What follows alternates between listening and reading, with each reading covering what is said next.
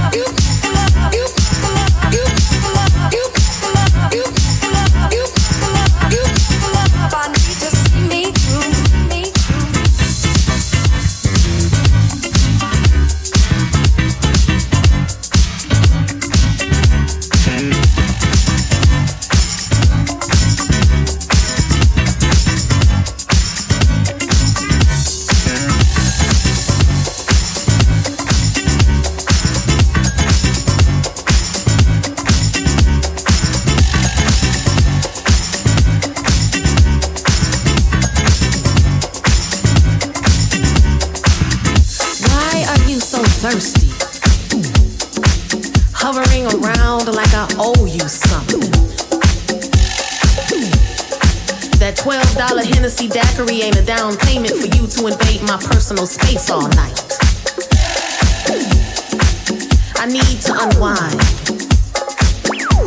Just wanna have a good time. Go fuck yourself.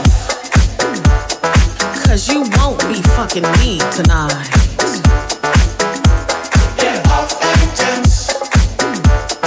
There's nothing you can do to make me change my mind.